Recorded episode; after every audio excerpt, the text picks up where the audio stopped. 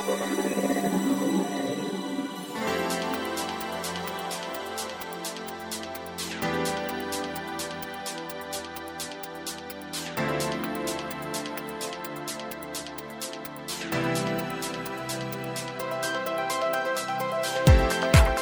んにちはゆきです。今週も菊間がの時間がやってまいりました。早川さん今週もどうぞよろしくお願いいたします、はい、よろしくお願いします。あれよあれよという間にリニューアルして今週で4回目。そうか。1ヶ月だね。ねえ。もう5月も終わりですって。ですわな。早いですよね。早いよね。本当に、これ年取れば取るほど本当に早くなるよね。なんかなんかおじさん臭い話になってきたけど。そうですよ、はい、5月の終わりっていうとあの本当に私はすごく一番いい時期かなと思うんですけど、うん、早川さんって好きな季節とかあります？そうね。まあ俺生まれたのは夏なんだけど、うんうん、好きなのはまあシンプルに言えばやっぱり4月春だよね。4月の頭の陽気。なんかやっぱりさそのみんな新生活も始まって、うん、やっぱ明るくて、うん、寒くなくてなんか陽気もいいみたいなさ、うんうん、それが好きなんだけどただ今ね、まあ、ちょっとこれね M っ気なの俺としてはですね、はい、春もいいんだけど冬も好き。冬。もっと言うと真冬。ええー、冬嫌い？嫌いですちなみに冬生まれ？そうです。ですよね。名前の通り冬生まれです。字が違うけどね、うん、はい。まあ、字がどういう字かっていうのは、ね、推測してください。当たった方にはねでまたちょっと脱線したけど。いやなんかさ、ええ、その陽気がいい時も好きなんだけど、まあ、まさに M 気がある俺としてはなんかあの冬のさなんか寒いとかさ、まあ、クリスマスとか明るいかもしれない。なんかあの寂しい感じとかになんかそういう暗い曲とかを聴いたりとかさ。それって秋の方が私結構切ない。小さい秋？いや小さい秋はさすがに童謡も聞かないですけど、うん、あのだんだんこう寒くなっていく時こそ切なくないですか、うん、ああそうだよね。ちょっとこうね暗めの曲なんか聞くと、うん、あれさでも思ったんだけど自分が結構人生うまくいってる時に聞くのがいいよね。何を？いやそういうなんか例えば失恋の曲だったりさ、クリスマスの曲なんかもさなんか例えばクリスマスに例えば独り身の時とかにさ、はい、聞く方がよくない？分かんないかなこれ。クリスマスに独り身の時に聞く方が例えば彼氏彼女がいる時とかだとさ、うん、いやクリスマスのソングを聞くと確かに幸せ感じるかもしれないけどなんかいない時の方がしみない？あそれはまあそうかもしれないですね。いやそうそう。だから、うん、だから話がちょっと脱線して、はいはい、今のと関係あるか分かんないんだけどなんかそういうなんか寂しい季節とかが好きさあ皆さんちょっとオープニングのまとまりが悪いんですが僕はそんな真冬が好きです。じゃあ真冬好きな早川さん、はい、でも今は申し訳ないですけどもうすぐ6月ですからね。ね、季節感ゼロな感じでオープニング始まりましたけど、はい。まあ、皆さんの好きな季節はいつですかということで締めたいと思います。こんなところで今週も本編の方に移ってまいりたいと思います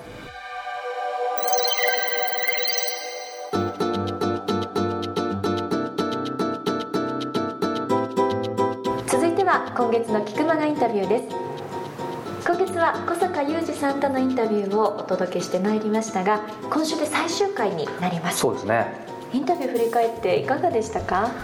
そうですね、まあ、本当にアカデミックに飽きないを教えてくれる、まあ、小坂さんっていうね僕が勝手に肩書きで枕言葉 作って小坂さんにどう言われるか分かんないですけど、ええ、振り返ってみるとまあそのねあのインタビュー皆さんも3回聞いてもらってると思いますけど、まあ、彼インタビューの中でも言ってるんだけど、まあ、この本のタイトルになって歌舞伎ものとして、まあ、あと感性を大事にしながら、まあ、この世の中で今後生きていくためにはどうしたらいいかっていうところで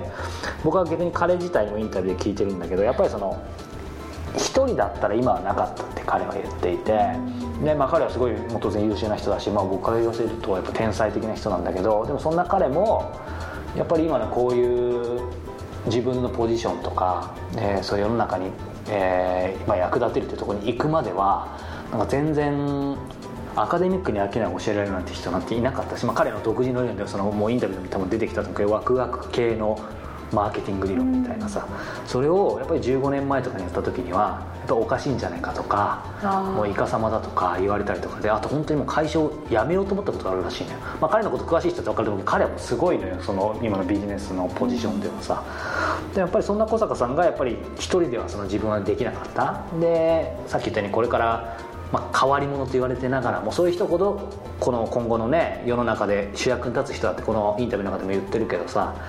そういう中にはやっぱり当たり前だけどシンプルな法則があって一人では絶対今はないっていうさ、はい、ところが、まあ、今回ね小坂さんのインタビューでもそうだけど小坂さんにも、えー、一緒にずっと支えてくれた、うん、まあ、ナンバー2って言ったら怒られちゃうかもしれないけど方もいて。で僕が今までインタビューしてきたトップランナーの人たちもそのナンバー2っていう人もいるし、まあ、ずっと支えてくれた、まあ、僕の場合だったらこの菊間がのね聞いてる方なんかも、まあ、5年前の人生を借りさせてから聞いてる人もいると思うんだけどだからまあすごくシンプルなんだけど、まあ、どんなトップランナーだったりどんな優れた特にまあそういう意味ではビジネスでも、はい、特に先進的なものほど理解ってされないからさそうです、まあ先進的っていうとかっこいいけど俺のこのポッドキャストも最初全くねその聞いてくださる方いたけどこれがどうしてビジネスになるのとかさふーんみたいなさ、うん、感じだったやっぱりその時に自分を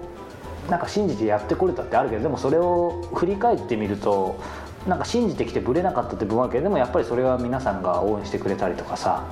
そういう人たちがいたからかなと思っててまあそれはお客さんだったりそういうパートナーだったりね知人友人だったり振り返って小坂さんのそういうアカデミックなお話だったり今回いろんなこと聞いてきたけど、まあ、最後はやっぱりシンプルに、まあ、どんな本当にトップランナーでも、まあ、人が全てだなと、うん、そしてそういう人が一人でもいればそういう信じてくれる人が人がでもいればやっぱり自分のやりたいこととかを皆さん貫いてほしいなと。思います。必ず一人は絶対応援してくれる人いるはずだから、うん、ということで今回最終回聞いてもらいたいなと思ってます。それでは小坂雄二さんとのインタビュー最終回をお聞きください。本当はやっぱり今お話伺ってて感じるのは小坂さんも、まあ、含めてって一緒にしちゃうとすみません。逆に失礼かもしれないですけどやっぱり皆さんトップランナーってジャンルは違えどもちろんすごい立ってるんですけど、まあ、その辺なんかバランス感覚というかそのそういう意味ではその、まあ、さっきの凡庸って言葉を使っていいか分かんないですけどその同じ平均が5だとしても10と0がある5と5の5って違うじゃないですか,、うんうん、小坂さんの、まあ、10と0ってちょっと言い方おかしいですけど幅は両方ある上でのそういう意味でのバランス。そそこをやはりすごく感じるんですけどうんなんだろうな。小坂さんそのご自身バランスってちょっとこれもまた大きな気がですけどですごいそういう自分がバランス感覚とかバランスを保つために意識していること。でそれはもう極端に言うと別に身体的なことでもいいですし、まあ、メンタルなことでもいいしバランスっていうキーワードで何かご自身で考えていること心がけていることってありますか？ありますね。ああよかった。ないですねって言われたら それはそれで面白いんですけど、はい、ありますね。もうそれ、まあ、バランスっていうことにつながるのかどうか、何とも言えないですけど僕の中ではバランス感覚を保つことにっていうことでもないんですがもともとねちょっとそのあるんですよっていう話の前に ちょっと付け加えておくともともとさっき10ゼロっておっしゃいましたけど、はい、それは本当にもう自覚していてというかみんな自覚するべきだと思うんですね。要するになんか今日人ってバランス取れて、ね、ないよっていうね、うん、うん、だから面白いんですよねっていうことだから、はい。うん、だから自分が欠けてる部分非常にこう欠けてる部分、うん、人人より一層ないみたいな。だからここには気が付かないとかね、うん、そういうところをちゃんと分かっておく必要があるなとは思うんですよね、はい、今自分がそうバランスが取れてないことを知っておくというか、はい、でその前提において、でなんだけど、はい、あの言うとね非常に心がけてることは、うん、いわゆるねなんだろう一言で言うと謙虚さかな、はあ、まあ、私座右の銘の一つが「実るほど神戸を垂れる稲穂かな」というのがありましてですね、うんその私のある人生の局面にその言葉に出会いまして、はいうん、非常にそれ以来座右の銘の一つ。それであれだったんですね。実はね今日の収録ねあの別の日だったんですけども、うんうん、某、えー、早川がですね体調を崩して、うん、えー、もうねめちゃくちゃ忙しい小坂さんの予定をすっぽかしてしまったんですが優しく迎えてくれたのはそういうこととまあもう 別に本当に気にしてないんですけどもあの多分本当に気になってないってことも含めて、はい、もうその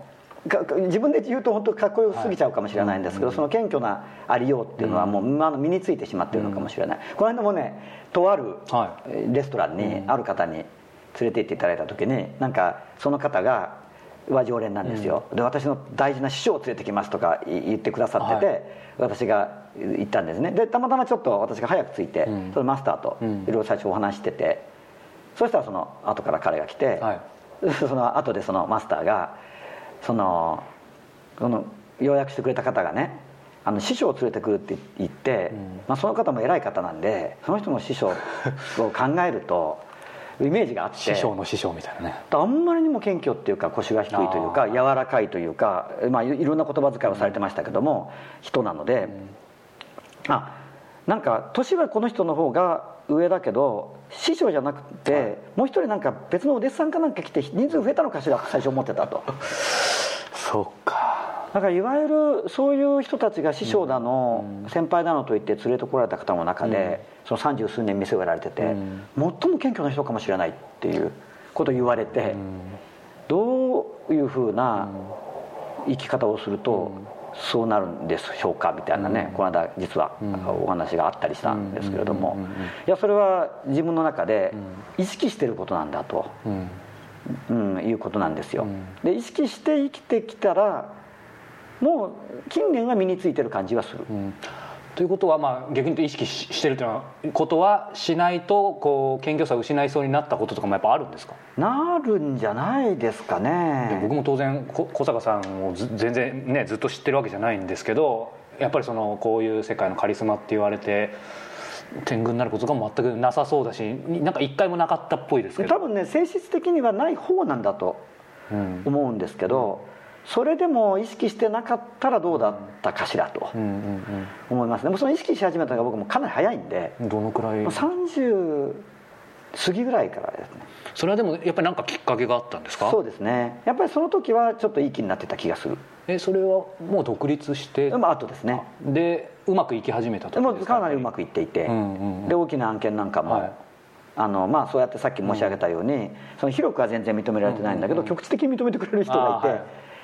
大きい案件なんかもなんか扱って、それなんか「君はすごいね」ってちやほやされて、あのあまり自分の中ではこう「俺が俺が」ってなるタイプではないんだけど、うん。やっぱりちょっとしたことがその辺りで重なってね、でその頃にその座右の銘を知り、あこれだよと。じゃあそれは、えーと、人からっていうより座右の銘自分で知ったっていう感じ？なんかある時ね、あのちょっと詳しい説明さておきますけど、あるところに行ってお土産でなんかカード引くんですよ、うん、フォーチュンクッキーみたいに、はい、そう引いたらねそう書いてあったの、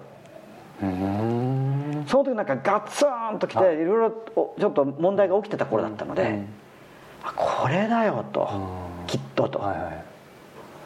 あでもじゃあご自身でまあそういう意味で気づいたわけですね。ああねそれはまた一つの,、あの重要なポイントなのかもしれないですけど、私そういうね、気づきに敏感なんです、あこれは単なる今フォーチュンクッキーみたいなものを引いて、うん、あこういう言葉が出ましただけじゃなくて、はい、これは人生で重大な言葉が来たみたいなね、うん、そういうの敏感なんですよ僕、今ここで思わず間違えて駅降りちゃったのは何か意味があるに違いないとかね、そういうタイプなんですそうなんだ。そうそうそうそうちょっと今の気づきっていうことですいません。ちょっと僕の話になっちゃって恐縮なんですけどあのあんまりなくなっちゃうであれなんですけど僕あんまり番組言ったことないですけど昔あの新聞社で働いた時に、まあ、ストレスとかいろんなことがあって全然キャラじゃないっていうんですけどタバコをちょっと吸ってたことがあってで全然やめられないんですよ、うん、まあなんかかっこつけで吸い始めたぐらいだから。でその時にまあいろんな短期的にやめられても結局お酒の場とか行ったりしてまあ言われたら吸っちゃうわけですよ、うんうん、でもある日喫煙室で先輩たちと話した時に「これ待てよ仕事きついから吸ってるけどこれ吸わなくても仕事はきついな」って 気づいたんですよ。そうしたらもうそこからスパッと。面白いね、はい。このちょっとエピソードがいい か分かんないですけどただそういうのってやっぱあるんですかねっていう。そういうのって、はい、えつまりそういうやっぱ気づきで本当につまり例えばそういうのもねいろんな禁煙外来だったり、うん、まあ、いろんなことであと人から例えばどんなに禁煙喫煙が良くないよって言われてもやっぱりやめられない人多いじゃないですか。ね、つまり自分で、まあ、それが悟りっていうと大げさですけど今の小坂さんの交渉の話から言うとちょっと僕の場合は あの低俗なんですけどいやそういうのってあるのかなっていう。なんかでも今日強烈に、はい、強烈にそのなんか自分に届いたメッセージというか、うん、それが強烈に自分の思いとか、うん、その思いに基づくその後の言動を変えていくってことありますよね、はい、でも結局あれですよ行動が変わると、味わう人生が変わってくるから、それは大きなことでしょう。それがなんかたまたま引いたおみくじで変わるかもしれないしさ、それ敏感になることですよ、はい、今みたいに。今の話だって、うん、ふと思ったけど通り過ぎるかもしれないじゃんその思いが。そうなんですよね、まあ、確かに吸わなくても仕事はきついけど、まあ別に吸ってもいいかって通り過ぎるかもしれないそうですねなんか急にガツンと早川さん来たわけでしょ。そう誰にも何も言われずに、うん、そういうことってやっぱありますよね。だからなんかそれは何なのかわからないんだけど、やっぱり結構まあしばしば人生にはそういう重要なギフトが来ていて、それ敏感になるっていうのは大事だと思うんですよね、でそれは自分が敏感になって自分の中でガツンとくればくるほど、そこでそこから劇的に言動が変わるかもしれないもんね、でおそらく私はそこからものすごく強く意識した覚えがあるので、はい、その謙虚さっていうこと。を、うん、で多分当初非常に意識的に謙虚に振る舞ったと思うんですよ、うん、そうか。その意識的があってまあ、今の小坂さんがあるってことですよね。そうですね。それはその話戻りますけど、うん、その謙虚さっていうのは多分大きな意味ではそのバランスの取れた、はいうん、ああそうかそう、うん、そうですね。バランスの取れた言動になるのかなと、で私またね割と周りに謙虚な人多いんですよ。ああそうですね。私の一人師匠もう本当に70過ぎの方ですけどその方なんかはもう昔からあの有名な方ではないんですけど、はい、本当にこう知る人ぞ知る、はい、あのご活躍な方で、はい、あのその方はもう偉い人になればなるほど偉そうでそうじゃない人になればなるほど謙虚な方なんです。それかっこいいなと僕思って。確かに。その方のその特にこうその柔らかさね、うん、柔らかい振る舞い、うん、謙虚で、うん、なんか決して選ぶらない振る舞いが美しいなと思って、まあ、それも結構大事で、はい、その真似るみたいなね、はい、いやだってかっこいいからとか美しいから、割とそういう人がいたのも手伝って。そうか。そして小坂雄二が出来上がった、ね、そうそうそうそうそう、まあ、一朝一夕には出来上がらない。なるほど、まあ、さ最後にの前にちょっと一個だけあの聞きたいんですけどこれはあの結構聞いてる方も聞きたいと思うんですけどあのまあ、小坂雄二のイメージが崩れないようにとは思ってるんですけど、うん、小坂さんプライベートを感じないんですけど、うん、プライベートを感じない。感じない。それはどどういうふうに、うん、例えばコンサル先にコンビニの会社があってなんかそれ見に行くとかあるんですけど普通になんかコンビニで例えば立ち読みしてるとか行きます。あ本当ですか？ど何してるんですかっていう。ああ普段？そうそう。いや普通ですよ。いやその普通がだから小坂雄二の普通は何なのかってことですよね。いや買い物好きなんでね、はい、買い物別に行きますし、うん、あのコンビニ行きますし、うん、まああのなかなかね、うん、こうよく聞かれるんですけどいつ休んでるんですかとか。具体的に休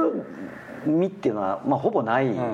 のでそれはまあよく似てると思うんですけど皆さん自分でやられてる方は。で四六時頭の中にあるでしょ、うん、だからどこが休みっていうこともないので、ねうん、自分の中で、えー、それはある私生活っていうことで言うとあの映画見に行ったり、うん、舞台見に行ったりっていうのは自分の中で非常に大事な時間なので、はい、時々あのどうしても仕事的にやらなきゃいけないことが山積みされてるんだけどこう乗ってこない時ってやっぱあるんでありますあります、でそれはいまだにコントロールできないんですよ。でそういう時にダーッとコンサートチケット取るんですよ私。あそうなんですか。そうそうそうそうそうそう。すごい、そうやっぱり自分にとって大事な時間で、さありますし、それからまあ広く言えばエンタメ系なんですけども、うん、映画はとにかく好きだから、うん、ちょっとでも時間があると、うん、ブルーレイ借りてきて見たりもしますし、あと漫画ね。漫画。満喫とか本当は行きたいんですけど 満喫行ってる時間ない。漫画好きですね、すごい好き。最近なんか読んでる漫画ってもう近年というかここ最近ハマってるのは、すごい具体的な話ですけど「はい、キングダム」っていう漫画がありましてね。どういう漫画でしょうか？分かんない人真の始皇帝が真を統一する話なんです、はい、もうなんか目がキラキラ輝いてますよ。めっちゃ面白いんですよ。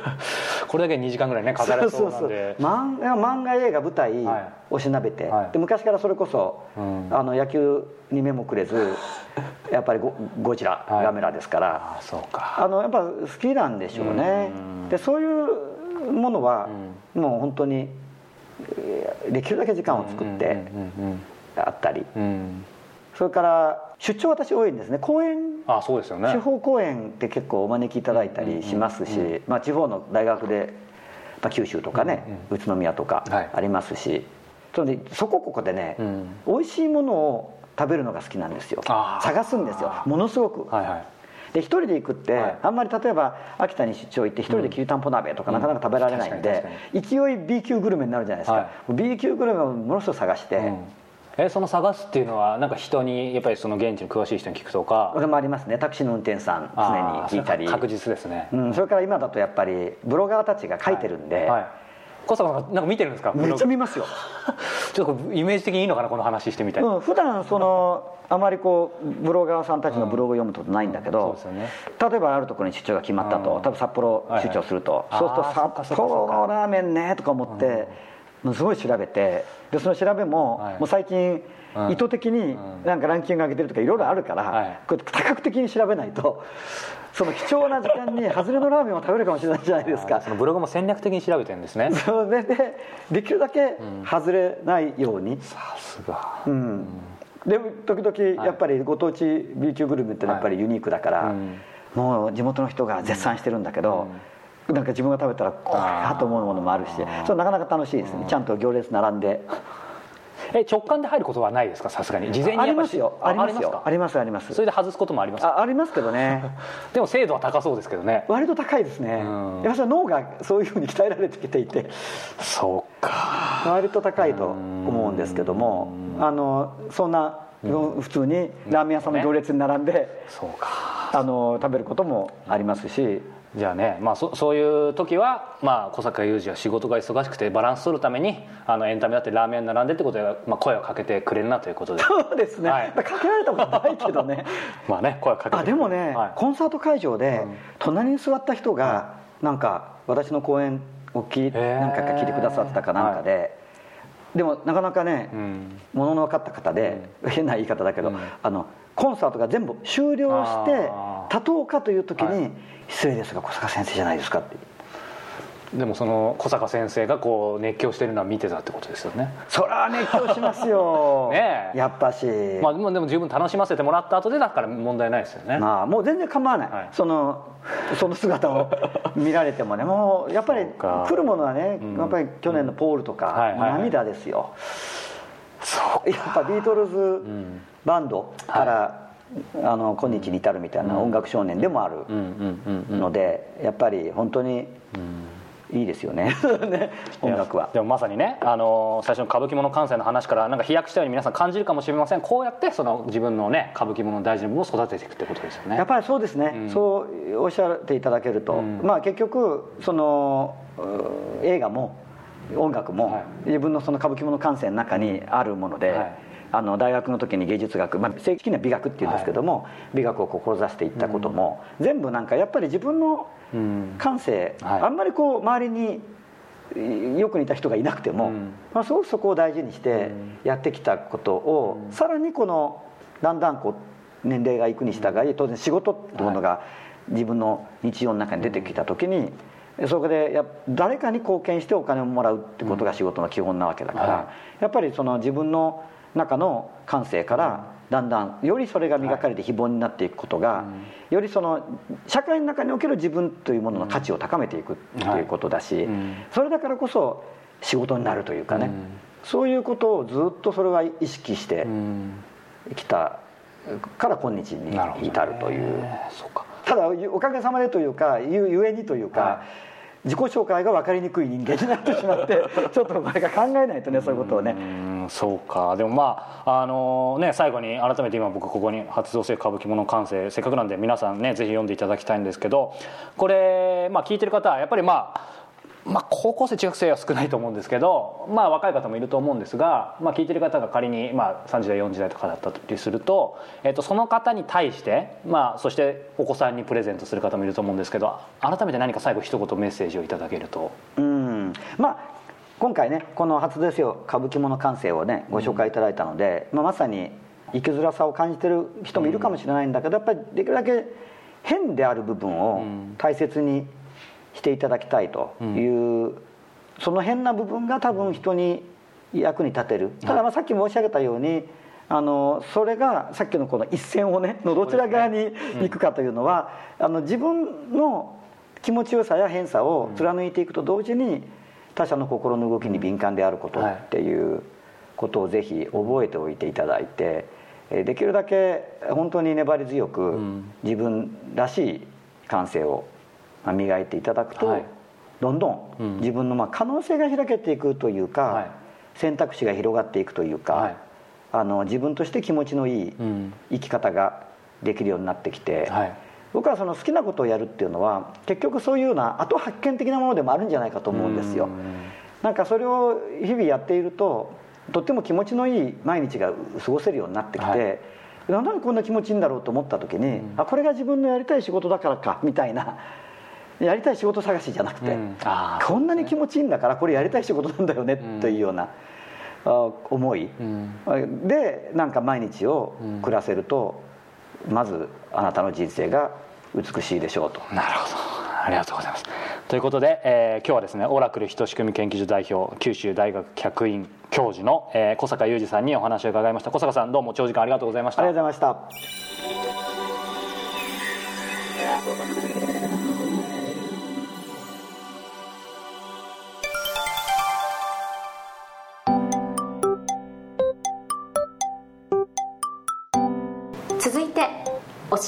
早川さんのコーナーです。はい。ということで早川さん、はい、今週も質問が届いてるんですよ。嬉しいですね。ありがとうございます、はい、では早速、はい、こんな質問をいただきました、はい、ポッドキャストネームストーンリバーさんからです、早川さん質問です。英語をめちゃくちゃ勉強しているとおっしゃっていましたが、具体的にどのような方法で勉強しているのか教えてくださいませ方法論よりもいかに実行するかということは自覚しているつもりですが何卒よろしくお願いいたします。はい。これ、ね、前提として多分この方きっと、はい、当然僕聞くまがで言ってることなんて多分ないと思うので、うん、えー、某別の番組で僕はナビゲートさせてもらってる、まあ、いくつか番組ありますけども、はい、そこで多分聞いたのかなと思うんですけども早川さんマニアですね。ありがたいですね。まああのこの方言ってるように方法論よりもいかに実行するかが大事というふうにあるんですけども、英語、まあ、まさしくその通りなんで、うん、えー、今回は教えません。え？というのは嘘です。もう大ブーイングでね そしたら。もうレビューに何書かれるか分かんない。教えて早川さんじゃないすいませんでした、はい、ただあの今まあそういったのはまさにこの方言ってることに念を押すわけじゃないんですけど、はい、本当に本法論よりもまあ、いかに実行するかってとこかなと。いかにというかだからなぜやるのかってことだよね、うんうん、だからその大前提として方法手段の前に、まあ、やっぱりそこが一番大事かなと。だこの方がどこまでどうなのかちょっと分かんないんだけど、はい。俺はやっぱりそこが全てかなというふうに思ってます。で、まあ、具体的にはその、ね、僕は英語めちゃめちゃ勉強してるっていう話があったと思うけどじゃあなぜそうしてるのか？っていうことで、まあ、これ質問もらってるから答えていいと思うんだけど、うん、結局僕がまあ本気でそういうふうに英語勉強してるのって多分2年ぐらい前からなんだけど、それまでも、まあ、昔から英語が好きだけどそんな正直喋れなかったしなんかまあねあのこれ聞くま聞いてる方もいろんなコスモポリタンとかそういうの聞いてる方も含めて多分僕は世界へ出たいとか、うん、なんかそう動き出してるっていうのは分かると思うんだけど正直3年前ぐらいまではなんか世界出たいなってまさに言葉だけで言ってるだけ、うんうんうん、なんか英語喋るようになりたいなっていう多分聞いてる方もそういう方多いと思うけど、うん、そこだけだったのね。で英語確かに勉強してたんだけどで、まあ、こういう仕事してるからありがたいことにいろんな英語の達人と知り合ったりさ、うん、いろんな手法を教えてもらってたの、はい、でやってたんだけど正直やっぱりそんなにパワーアップしない。でその時に思ったのがやっぱり心の中でさそこまでの必要性を感じてない。口では世界へ出たいとか英語ペラペラになりたいインタビューしたいと思ったけどどっかであ今のままでいいやとか、うん、あ俺でもどうせ無理なんだろうなってやっぱ思ってたのよ。でもそれがやっぱりなぜ変わったかって振り返ってみると、まあ、3年前に震災があってさ、はいまあ、いろんな価値観がぶっ壊れてで、まあ、あえてそのいろんな情報だったりいろんなエネルギーが渦巻く良くも悪くもね東京離れてさ、まあ、地方に今行ってその時に、まあ、外から見るとそうやってネガティブなことだと思うんだけど俺的にはそれをチャンスに、うん、えー、あえて東京を離れることでなんかいろんな情報とかから少し距離を取って、まあ、修行僧ではないんだけど、うん、この離れる生活がもし成り立てば東京と地方が成り立つと俺その世界へ世界と東京？というか日本と世界っていうその二重のかっこよくとデュアルライフだけどさ、うん、成り立つかなっていうふうにその時にちょっとネガティブからポジティブに転じてさ、うん、強制的に東京離れたことでなんか一回思考が外れてさでそれと同時にあ向こう、えーと、東京と広島で暮らしててあこれなんか本当に世界と東京も行けそうだななんか見えたのよ、うん、そうしたらあじゃあこれ英語ももうやった方がいいなってなんかうまく言えないんだけど悟りを開いたのか分かんないんだけどエンジンかかってさ。でそうしたらなんかガーンってエンジンかかってさ、うん、あだから今の世界へその英語さえ喋れればあとは日本さえ離れる勇気があればできるって思ってただ逆にそれが一回一個外れたじゃん、うん、だからまあそういう意味ではまたポジティブに言い訳ができなくなってさそれなんか背中を押されたっていう。だから俺の中ではあこれ英語喋れるようになったら完全にこのインタビューでいけるなというふうに、うん、そういう意味で個人的なエンジンかかったそうしたら、まあ、やっぱり今までと全く入り方が違うよね。で、まあ、ここからあの、ね、せっかくなんで、まあ、手法も入ろうと思うんだけどいろんな英語の方法あると思って、まあ、結論言うと何でもいいと思うぶっちゃけ。で俺が今からお話しする方法も結局本気になってないと多分全然意味がないと、はい、で、えーと、僕が何をやってるかというと シンプルです、えーと、TOEIC の勉強をしてるだけです。へえ。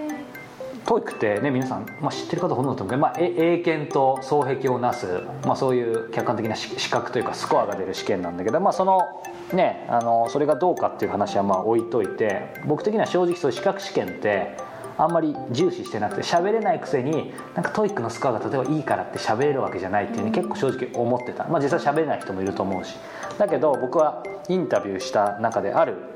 えー、作家さんがいるんだけど彼が英語全く喋れなかったんだけど、えーと、ト TOEIC に目覚めて で今もうほぼ満点かな、えー、990点満点にほぼ近い感じなんだけどそれを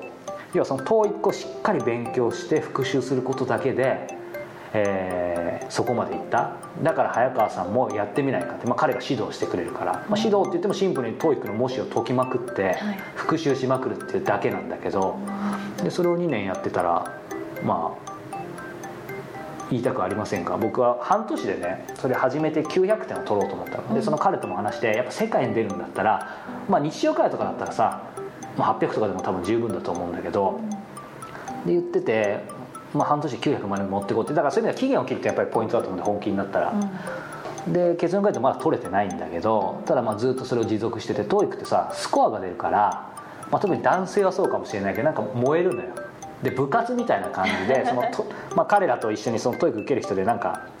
英語部みたいのがあるんだけど、そこで定期的に順位が出たりとかあと強制的に俺ほぼ毎月受けてるんだけどやるとさ受けざるを得ないわけよ。だから何か言い訳してやめちゃうじゃん。別に英語じゃなくてもさ。そういう仕組みに乗るってすごく大事でこの菊間のインタビューもそうだけどこれ毎回収録日決めればやるわけで、その仕組みとして本気になった後で何かやるものが別に TOEIC じゃなくてもいいけど必要、うん、で、えーと、これゆきちゃんも TOEIC 受けたことあるよね？TOEIC ありますね。結構受けてる？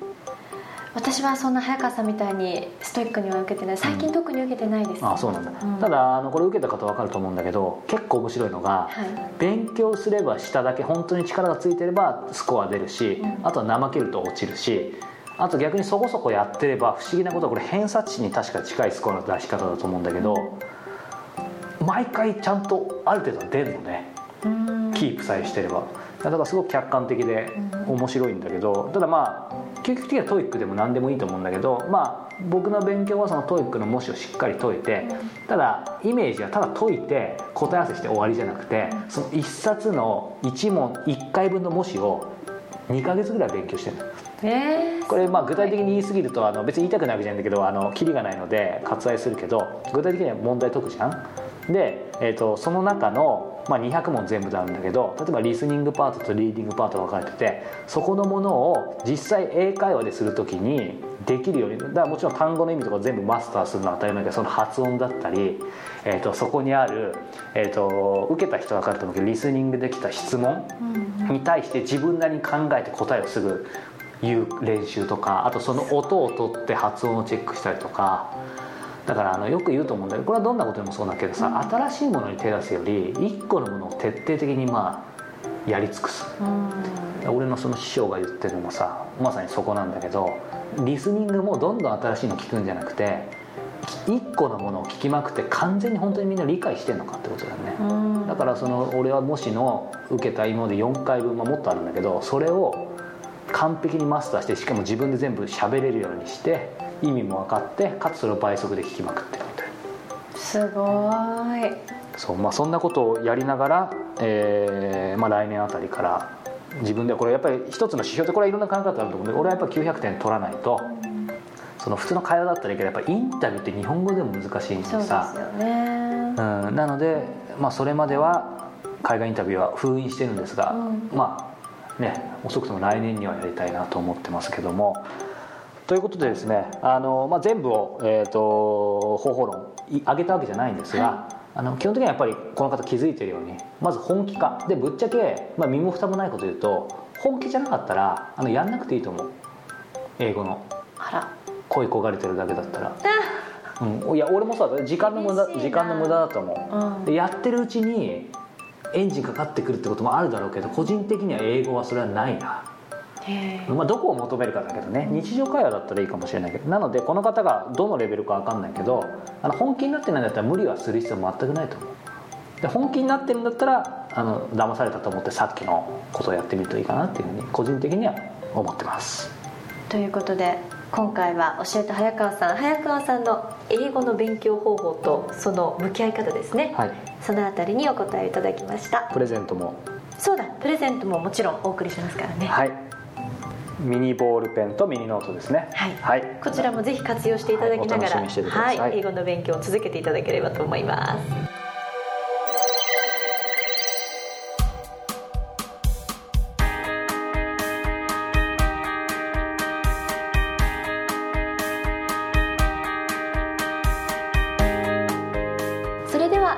のお時間です、はい、今月からリニューアルいたしました菊間がももう4回目を迎えたということで。ねあっという間でした。ね菊間がのインタビューこちら小坂雄二さん。4週にわたってお届けしてまいりましたが、はい、早川さん来月は一体どなたを？そうですね。来月は、えーと、皆さんご存知かと思いますが北原照久さん、はい、えーと、ブリキのおもちゃの世界的なコレクターでいらっしゃって、はい、まあ、何でもかんでなにもね、ね、出ていらっしゃってあのゆきちゃんが毎週欠かさず見ているというえー、何でもかんでなにも出てる彼なんですけども、はい、あの6月は北原照久さんのインタビューをお届けしたいと思います。あのまたね内容等については、えー、6月配信しますけども、あの一言言うとね、まあ、ゆきちゃんも言ってたけど北原さんってさ何でもかんでな見てるとどういう印象？穏やかですごくこう好きなおもちゃのことだけにこうだけって言っちゃいけないけどそんなにこうご苦労とかされてなさそう。はいいいですね、まあ、それを見事に裏切りますし しかもまあ知的なおじ様なんだけど、ね、めちゃくちゃ熱い人でした。楽しみですね、はい、これは6月号の「菊間がインタビュー」のゲストが、では北原さんということで、はい、こちらの方もお楽しみにしていただきたいと思いますそしてこの番組ではですね皆様からの質問ご感想などなどどしどしお待ちしております。菊間がトップページこちらの方の右上の方に質問フォームというものをご用意しておりますので、はい、そこからいろいろなご質問いただければと思います。質問採用された方には素敵なプレゼントもありますのでねこちらもお楽しみになさっていてください。ということで早川さん、はい、何か言い残したことはございませんか？なんか死ぬみたいですよね。まあねでも人生いつ何がね起こるか分かりませんから皆さん後悔のないように、えー、生きていただければと思います。それでは皆様来月もお耳にかかりたいと思います。ありがとうございました